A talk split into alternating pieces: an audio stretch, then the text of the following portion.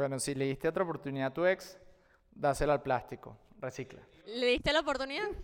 O sea, queremos que cada producto de nosotros además genere riqueza por donde pase.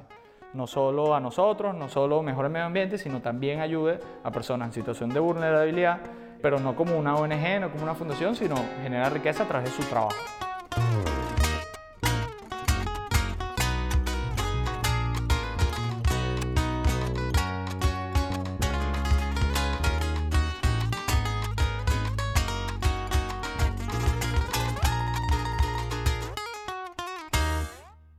Hola, hola, ¿cómo están? Mi nombre es Isabel Martínez y hoy estamos en un nuevo episodio de Localness Podcast hablando de lo que pasó, lo que está pasando y lo que pasará en la moda en Venezuela.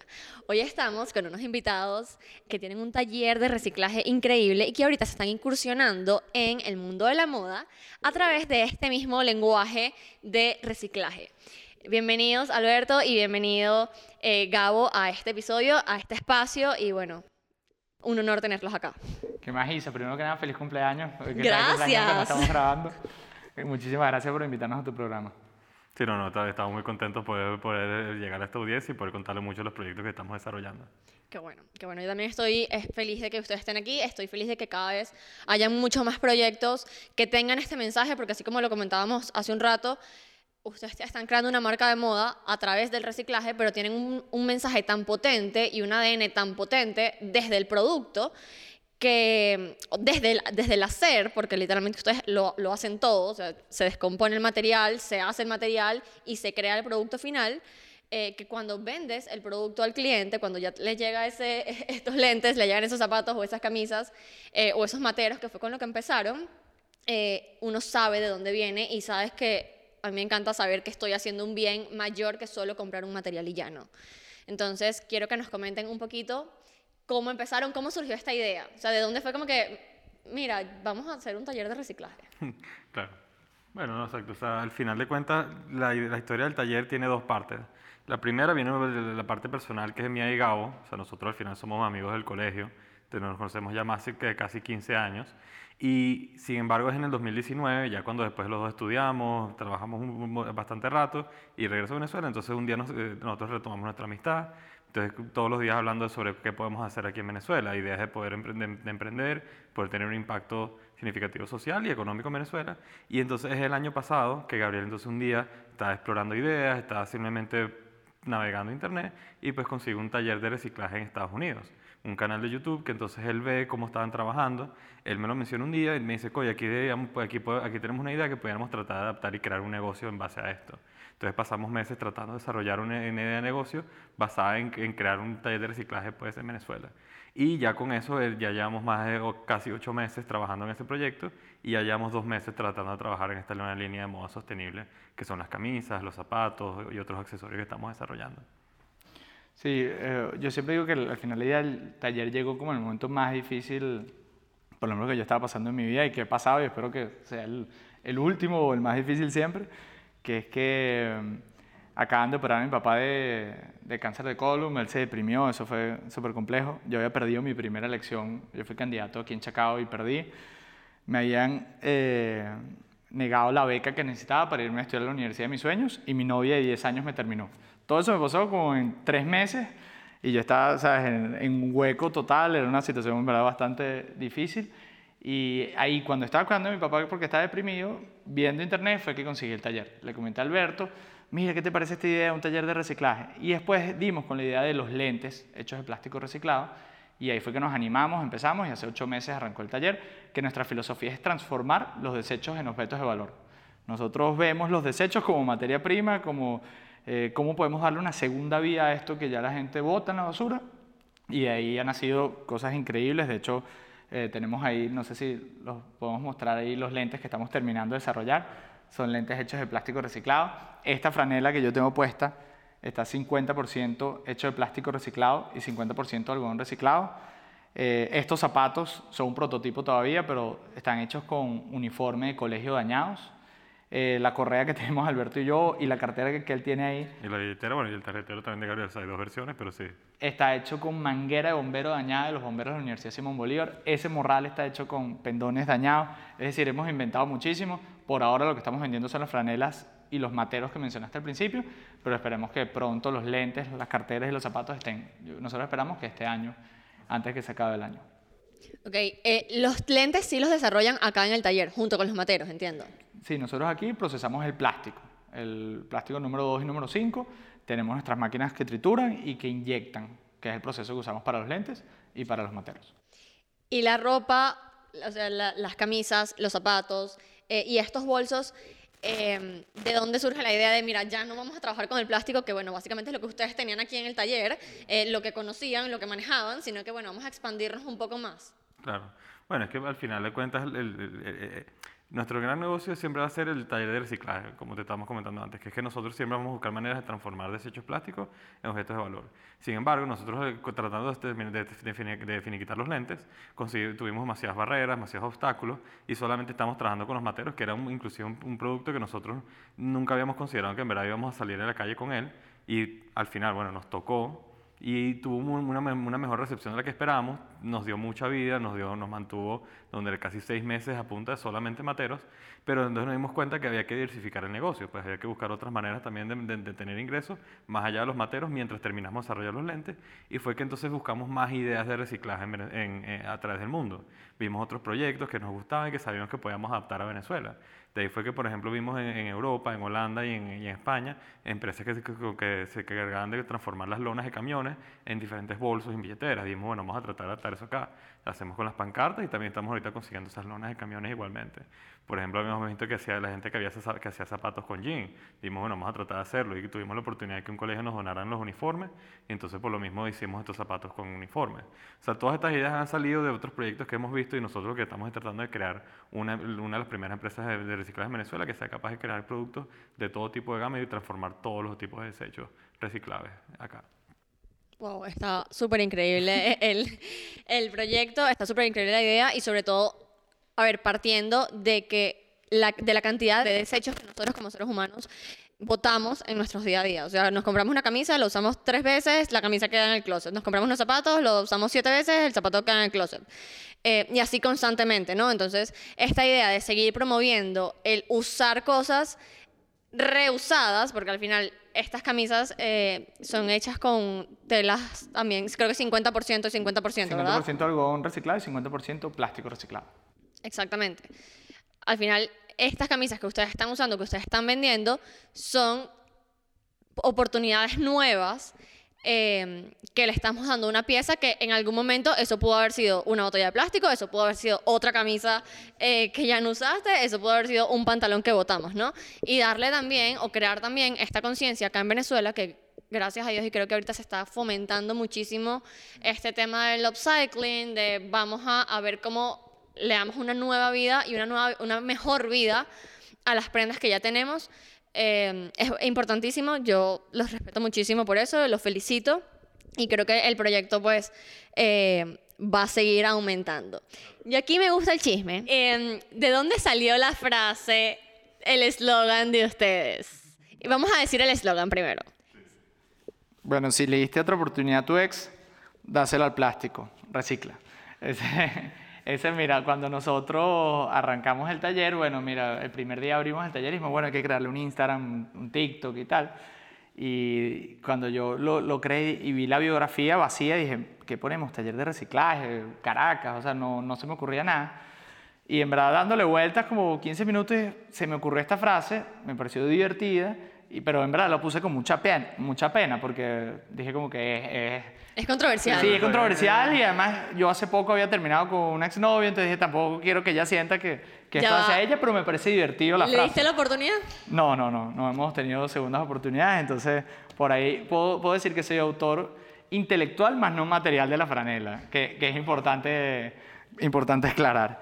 Y, y entonces, bueno, nada, en verdad nos dimos cuenta cuando lo pusimos, toda la gente que empezó a ver el Instagram nos hacía referencia a la biografía. No, que qué divertida la biografía, qué divertida la biografía, tal. Qué chévere el Instagram y la biografía. Entonces dijimos, ¿por qué no a uno de nuestros primeros productos, que son estas franelas, que tenemos tres modelos, por qué no hacemos uno dedicado a esa frase que tanta gente le gusta? Y de hecho la franela que más hemos vendido es este, la gente nos llama y se muere la risa. Y, y a veces te- lo más cómico es ver quién la compra.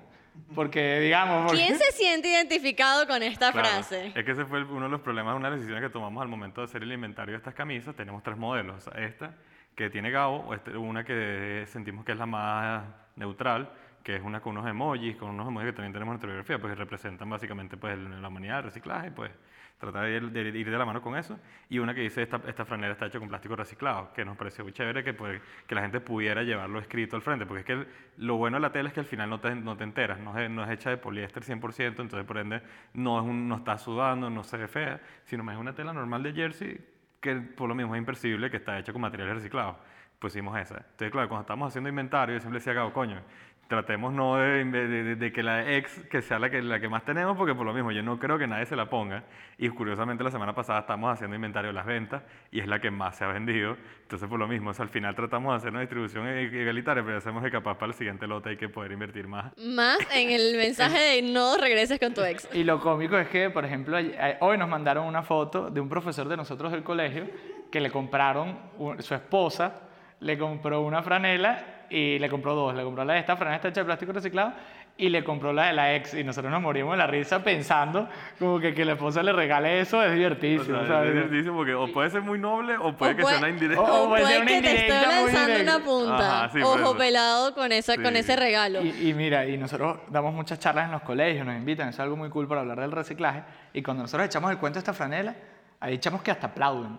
O sea, digo, la gente se vuelve loca. Nosotros decimos, no, nosotros tenemos una franela que dice esto. Los echamos aplauden, empiezan a señalar a los amiguitos y tal. Entonces siempre, con esta franela siempre se genera unas dinámicas muy, muy divertidas. Muy bueno, por lo menos conversación generas. Sí. Engagement vas a generar segurísimo. Ca- ca- cada vez que limpié una, yo a veces me paso de confianzudo en el WhatsApp del taller y que yo quiero una de la ex y yo a veces pongo jaja, o sea, digo, porque lo que me da risa genuina de, de que me estén pidiendo esa franela. Ojo, yo lo tomaría hasta como una mini estrategia o, o tono de voz de si me, o sea, si me pides eso es como mm, chiste, obviamente tienes que ver cómo, cómo lo haces de manera respetuosa, cuidado e institucional, pero desde el mismo tono de voz de ¿le diste otra oportunidad? ¿Le diste otra oportunidad? sí, sí, sí, Cuéntanos. Ah, Cuéntanos. Obviamente se van a reír, no creo que te echen el chisme. Hay gente que igual te va a echar el cuento, ojo. Bueno, pero ¿qué te decía? Hace una semana estuvimos en el, en el, el Colegio Mario Auxiliadora, nos invitó a que le diéramos una charla a los chamos de bachillerato y después también a la Escuela Técnica del Marcialidadora,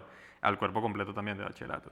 Y fue divertido porque, claro, ahí también nosotros abrimos un espacio para que los chamos nos hicieran preguntas, no- nuestra intención que era aprendían de reciclaje, vieran un caso de un modelo de negocio, bueno, al menos por ahora viable, y, eh, y que simplemente pudieran tener chance de interactuar con nosotros y contarnos. Y pasaron dos cosas muy bonitas. Una, bueno, una fue cómica porque simplemente una chava nos, nos- nos- cuando vio la camisa de Gabo, él tenía esa puesta, dijo, ay, yo quiero cuatro como para unas amigas mías. Entonces dijo, coño, las tiró bajo el autobús durísimo, pero bueno, eh, y ellas saben quiénes son. Pero, no, no, no, no dijo nada, no, al menos fue noble en sentido. Pero entonces también pasó algo muy bonito, que fue que una chama en un momento de la charla nos empezó, como estamos ahí, lo típico, levanta la mano, las preguntas. Y una chamita empezó a levantar con una cartuchera. Bueno, no. Esa no empieza a levantar con una bolsa de Doritos, de, de, de Jacks, de lo que sea. Y por lo menos, Gabriel estaba todo intrigado pensando, coño, porque esta chava nos está dando esta vaina, ¿será que nos lo quiere dar? Coño, qué pena. Pero no, la, la, la- la- la llama, viene al stage y por eso nos muestra que es que hizo una cartuchera hecha con, la, con, la, con el envoltorio de, de Jacks, de una bolsa de manís.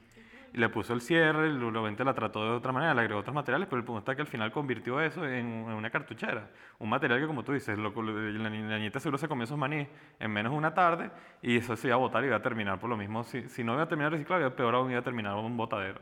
Y lo él- hizo ella misma. Y lo hizo ella misma. Y entonces, claro, nosotros nos pareció arrechísimo que esta chama ya tuviera esa iniciativa y que entonces seguro nos viera a nosotros montando un negocio a base de eso, o al menos de reciclaje en general, entonces que esta niña seguro saliera de inspirada, que entonces esas cartucheras en un futuro puedan ser un negocio para ella, o que siguiera incursionando en ese mundo y después terminar haciendo, como hemos visto gente, que hace alta, alta moda, o sea, high fashion, con el reciclaje. Unas cosas arrechísimas que por lo menos, coño, pero empiezan así, con una idea pequeña, y esta chama entonces, por, por- gracias a Dios, tuvimos la, la chance de hablar con ella y que viera que es posible, pues, que, que siguiera con sus sueños.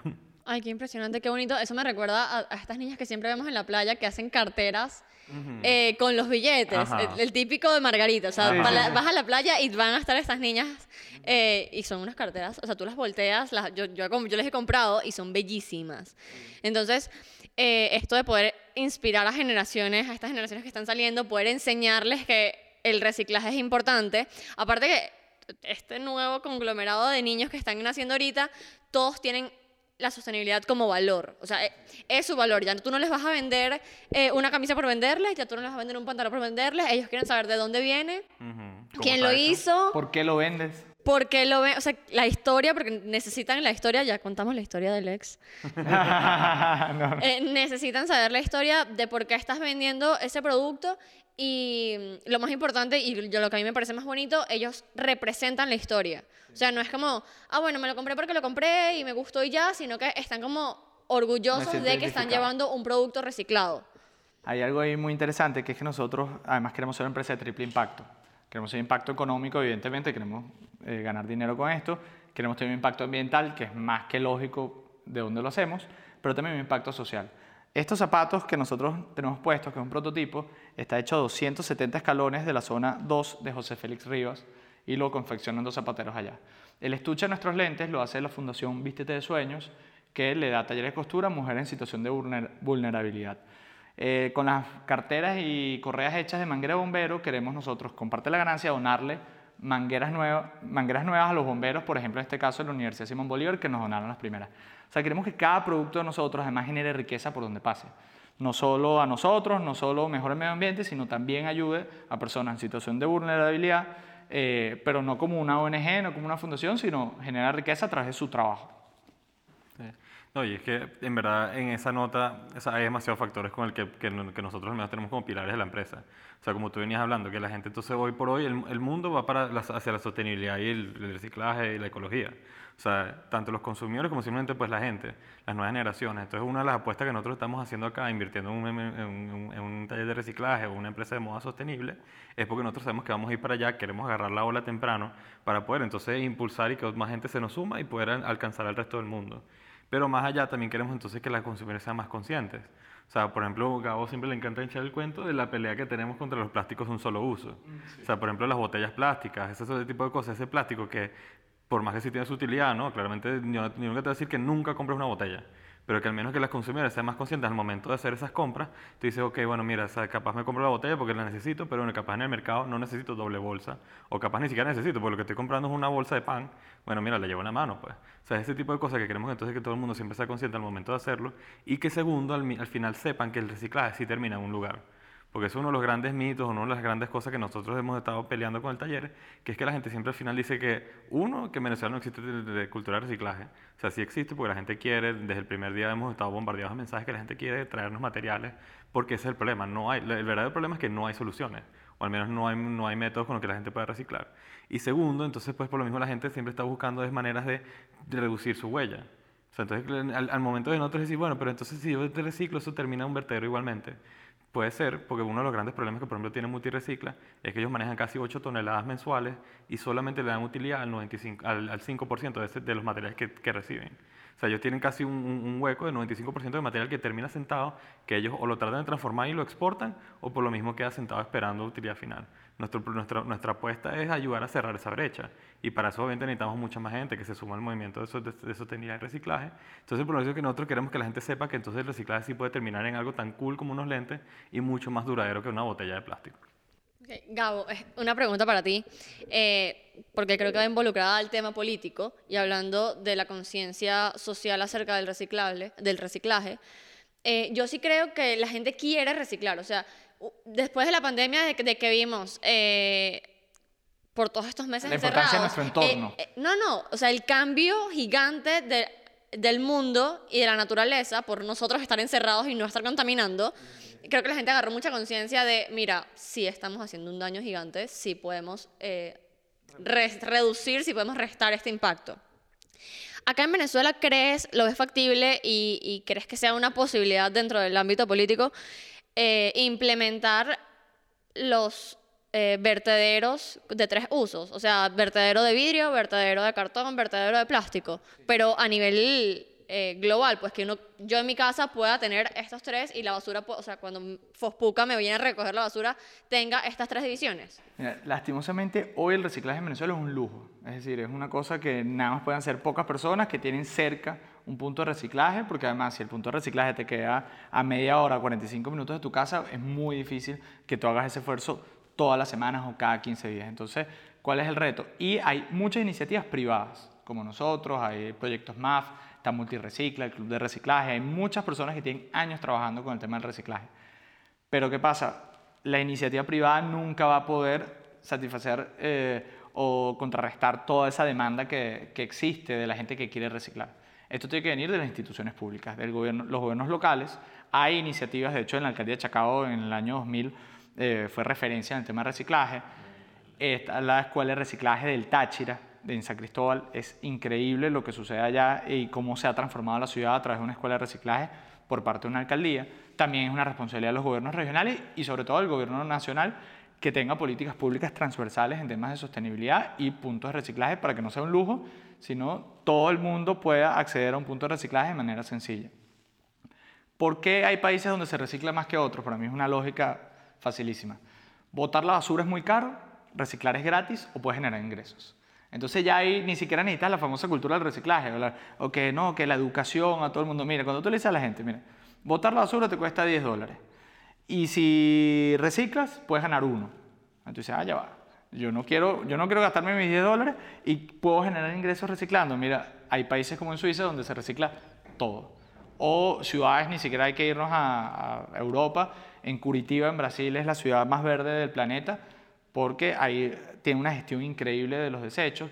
También Medellín es de las ciudades más verdes en Colombia. Es decir, hay iniciativas aquí en Latinoamérica de mostrar cómo las ciudades cambian a través de la sostenibilidad del reciclaje. Y claro que se puede. Y además aquí hay, ojalá en Chacao, en Sucre, en Latillo, en Baruta, sean los municipios que sean bandera en ese tema. O sea que por lo mismo, al final, como dice Gao, hay, que, hay, hay, modelos de 20 del primer mundo en Europa increíbles, hay modelos en Latinoamérica, en Colombia, en Brasil, pero inclusive modelos en Venezuela. O sea, nosotros queremos hacer mucho hincapié, por ejemplo, en la escuela de reciclaje Táchira, porque es posible en Venezuela.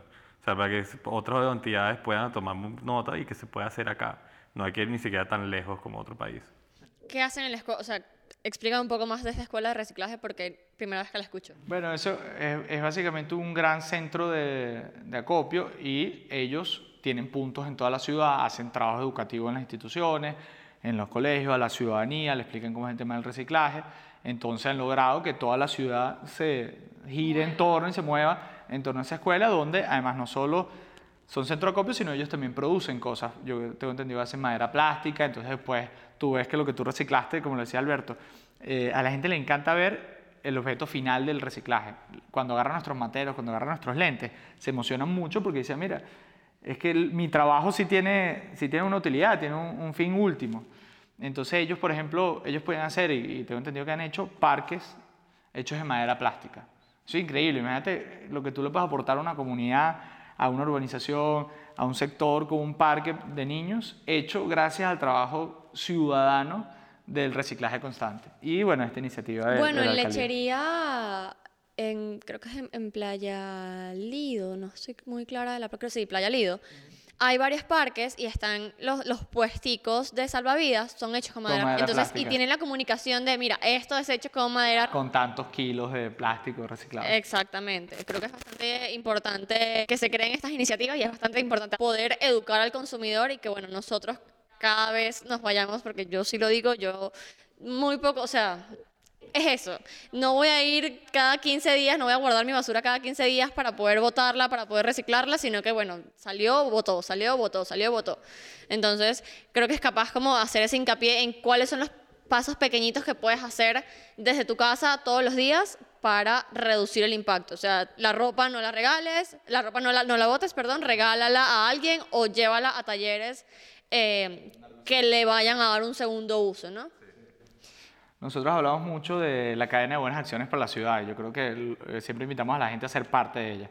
Cuando, cada vez que tú ves un producto de nosotros, ahí hay una cadena de cosas buenas que sucedieron en Caracas. Desde el ciudadano consciente que en vez de botar la tapita de la Minalba que compró, la, la tira, la, en vez de tirar la basura, la lleva a un centro de reciclaje. Después el centro de reciclaje que agarra, lo limpia, lo procesa, lo clasifica. Después viene echamos como nosotros que transformamos esa tapa plástica en un matero, en un lente, en otro objeto. Y después viene el ciudadano consciente, capaz el mismo que, que decidió reciclar la tapita, que decide, en vez de comprarse unos lentes de plástico virgen, en vez de comprarse una franela X, en vez de comprarse unos zapatos X o un matero X, decide comprarse algo que tiene una segunda vida, decide comprar un producto Neo, que es un producto que dimos esa segunda vida a ese, a ese objeto.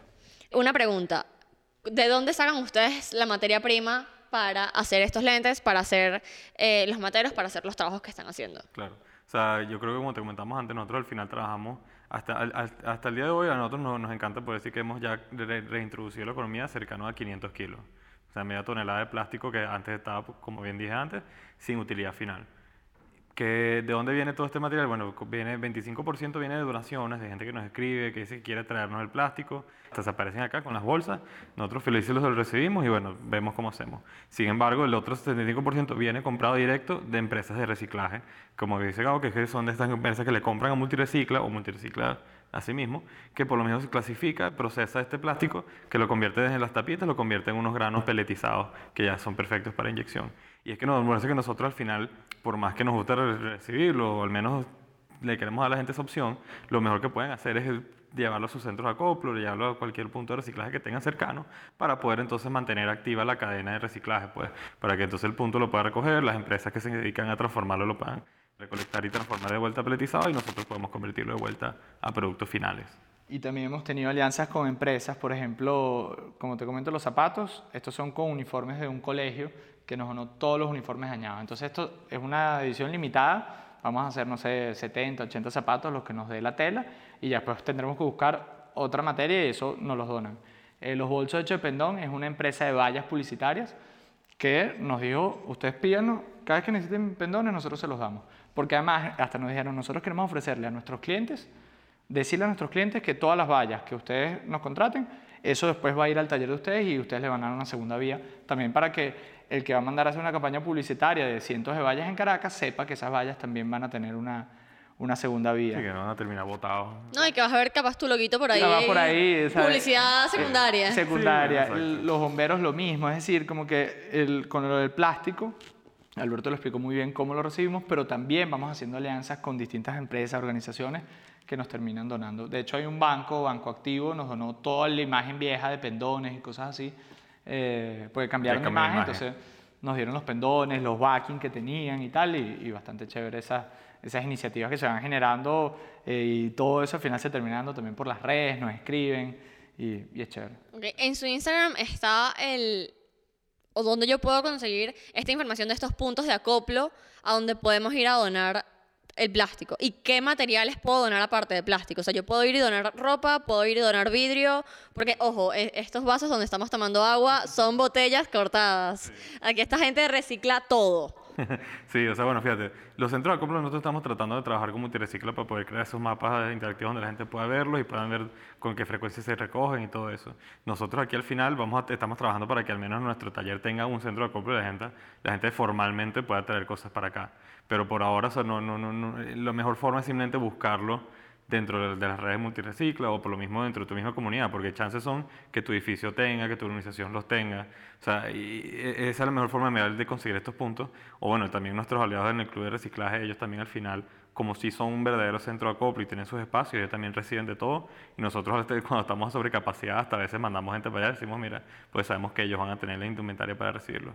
Ellos en Instagram son Club de Reciclaje y bueno, no- en nuestras redes pues está taller, taller.neo. Ahí también nos puede escribir. Nosotros siempre estamos dispuestos a proveer información a la gente, darle pointers y más que todo responder lo que tú dices, que es que reciclamos.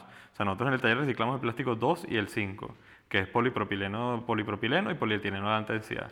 Que eso, bueno, como te digo en español, 2 y Sí, 5. por favor. Sí, no, no, que por eso, o sea, el 2 y el 5, que son solamente las tapitas, las tapitas del plástico, los empotes Mavesa, los envases de, de, de yogur, ese tipo de cosas, son las que- shampoo, de shampoo, exacto, de productos de limpieza también, o sea, ese tipo de cosas son las que recibimos en el taller y con las que transformamos y con- y con las que trabajamos, al menos dentro de la parte plástica. Nuevamente también siempre tenemos esas opciones también para empresas o para personas, de, bueno, sí, las vallas, de ro- uniformes viejos para transformarlos en otras cosas y así. Ok. Bueno, los que nos están escuchando ya saben que tienen que hacer su tarea de guardar sus shampoos, guardar sus tapitas em, de Gatorades o de aguas o de lo que sea que consuman y llevarlos a los puntos de acoplo. Em, ¿Qué les recomendarían ustedes a estas personas que nos están escuchando para concientizarlos más? Bueno, para mí es algo muy importante el tema de no usar los plásticos de un solo uso. El plástico de un solo uso es algo que tiene una vida útil muy corta. Es decir, este, Alberto habla de eso. Una bo- botellita de agua un pitillo. O sea, un pitillo es un- algo de plástico que usamos durante 10 minutos, 15 minutos, y después eso se va a quedar en la Tierra más tiempo que nosotros. Entonces, ¿cómo creamos conciencia para que todos esos plásticos que duran tan poco tiempo, eh, duran tan poco tiempo útil, pero van a durar para siempre? Entonces, ¿cómo podemos reducir ese, ese consumo de ese tipo de plásticos llevando nuestras botellas de aluminio, de otros materiales? Si vamos a comprar algo de plástico que sea algo que va a tener una durabilidad muy larga y no algo tan corto. Entonces, tener esa conciencia, para mí ese es el primer paso más importante. De hecho, en, en temas de higiene personal hay muchísimas opciones de jabones, shampoo, que vienen en pastillas que se van, que literalmente no vienen en envase plástico, sino es una pastilla que tú la usas. Entonces hay, muchas opciones que están saliendo, los cepillos de dientes, hay unos hechos de bambú, que puedes usar y vas reduciendo eh, los plásticos de un solo uso. Eso es lo primero. Ya después de ahí viene, empieza a consumir cosas eh, recicladas, empieza bueno, a generar más conciencia, trata de poner un punto de reciclaje en tu, en tu urbanización, en tu comunidad y, ya después cuando tú te metes en esa nota te vas a dar cuenta que las opciones y, y las maneras de, de ser más sostenibles son muchísimas. Y aquí tampoco la tarea es ser el mister sostenible, que todo tiene que ser sostenible. No, trata de ser lo más sostenible posible. Nunca Y- vas a poder ser 100% sostenible. Pero, pero en ese camino vas a ir avanzando mucho y vas a ir mejorando mucho eh, tu consumo consciente. Exacto.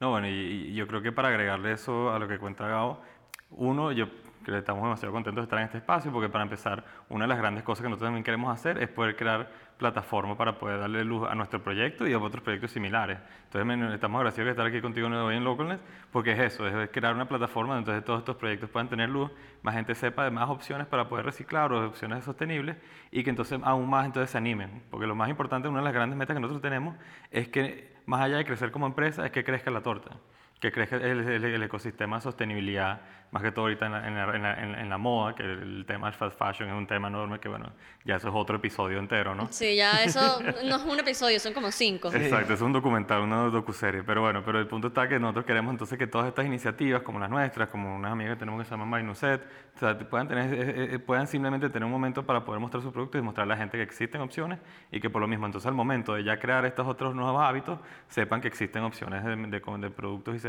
más sostenibles. ¿Qué es lo más random o lo más loco que le han preguntado o que les ha pasado ahorita con Neo? De, un comentario de alguien, una anécdota rara, una gente que no sabe absolutamente nada o que dice que el reciclaje no sirve, no sé. Bueno, no sé, hay algo muy lindo que nos pasó. eh, un niñito que vino aquí al taller a comprar un regalo para el Día de la Madre. Vino con el papá, tal, escogió el matero para el Día de la Madre, se lo llevó y a los dos días me llama el papá obstinado. Me dice, te voy a mandar el, el chamo y se va a mudar para el taller porque lo único que hace es revisar los tipos de plástico para ver cuáles les puede llevar. Y a mí, a mí me, o sea, me- se me arrugó el corazón de lo lindo y ahí entendí la importancia de también explicarle a los chamos la importancia del reciclaje y que ellos son los que más entienden y ellos son los que hacen que los papás se pongan las pilas con, con el tema. Este, Oh, qué bonito. sí, no, Yo sería, yo sería la hija que, que solamente está hablando del plástico reciclado. Ah, Sí. bueno, No, y, bueno. y lo más cómico, lo más bonito de esa historia es que entonces los amiguitos de ellos se sumaron. O sea, porque hubo- hubo- había una amiguita del niño que por lo mismo me imagino que para poder ser amigos y crear una relación, vaina, para poder tener eh, algo, que, algo, algo que, compa- que compartir, supuestamente también se ponía a regalarle tapitas a él. Entonces eh, todos los amigos después empezaron también a darle las tapitas y las cositas Y de plástico a él para que vinieron, por eso. Después o los sea. papás como que se organizaron y vinieron el grupo como de ocho chamos de ocho años y vinieron todos, el Nicolás y todos los amiguitos al taller y, y hicieron un tourcito y, y fue como... Y ahí una- ustedes dicen lo que estoy haciendo vale el Claro, esfuerzo, sí. vale el trabajo. Bueno, o sea, lo vemos a diario porque por lo mismo o sea, podemos ver el, el- el- el- el esfuerzo. Una cosa, bueno, capaz por lo mismo, esto capaz daña el, el ánimo porque por lo mismo una vez sí nos pasó que vino una gente a que tuvimos una reunión con un, con un grupo de ambientalistas y casi que nos regañaron diciendo que, ah, no, pero es que ustedes son medio farsa porque por lo mismo no tienen paneles solares y la luz no es 100% renovable. Entonces dijimos, coño, o sea, sí es verdad, obviamente, nosotros queremos que todo el, el día de mañana sea 100% sostenible, pero esa no puede ser la limitante del día de hoy. O sea, una de las metas que, no- no- o al menos los, los lemas que siempre vamos a decir es que al menos toca empezar. O sea, porque por lo menos estamos transformando plástico, estamos re- reciclando. El día de mañana, pues por lo mismo capaz podemos invertir en los paneles y por lo mismo tenemos ese problema suelto. El día de mañana capaz hasta el mismo agua, ni siquiera tenemos que salir de recibir agua a la calle, sino que aquí el agua lluvia la transformamos. Bueno, mira, ojalá. pero por lo mismo, es, son esos pequeños pasos también, tanto como personas como industrias, que nos van a permitir eventualmente poder llegar a un futuro más verde. Entonces, no sé, son ese tipo de cosas que también al final también te llenan porque la gente te dice, ah, oye, los vi, me inspiré, empecé a reciclar o empecé a llenar mis tapitas como los niñitos. Y siempre aportar un granito de arena o una tapita más de plástico tapita. al montón. Exacto. Eh, bueno, gracias muchachos por acompañarnos acá. Gracias por, um, bueno, Y feliz cumpleaños nuevo. gracias. Bueno, cuando escuchan este episodio ya no va a ser mi cumpleaños, pero Pero igual, igual, igual. que- igual pasó y se documentó. Exacto, bueno, pero igual le comentan feliz cumpleaños. Eh, y bueno, ustedes eh, que nos están escuchando, sigan a Neo eh, en sus redes sociales. Arroba taller.neo. Arroba taller En punto Instagram neo. y en TikTok. Y- ah, mira, tienen En TikTok es donde nos va mejor, tenemos casi 50 mil seguidores. Probablemente ya para cuando vean este video, más de 50 mil seguidores. Amén, amén. No, bueno, y que, los- que se sumen los seguidores a través de este video. Claro, Ojo. claro. Sí, Así no, eh, cuando salga eh, estamos claros que va a haber un spike, pero bueno. Eh, reciclen, guarden sus tapitas, llévenlas a un centro de acoplo y nos escuchamos en una próxima oportunidad. Una vez más, gracias a Jace Rebolledo por producir este espacio. Gracias, Jake.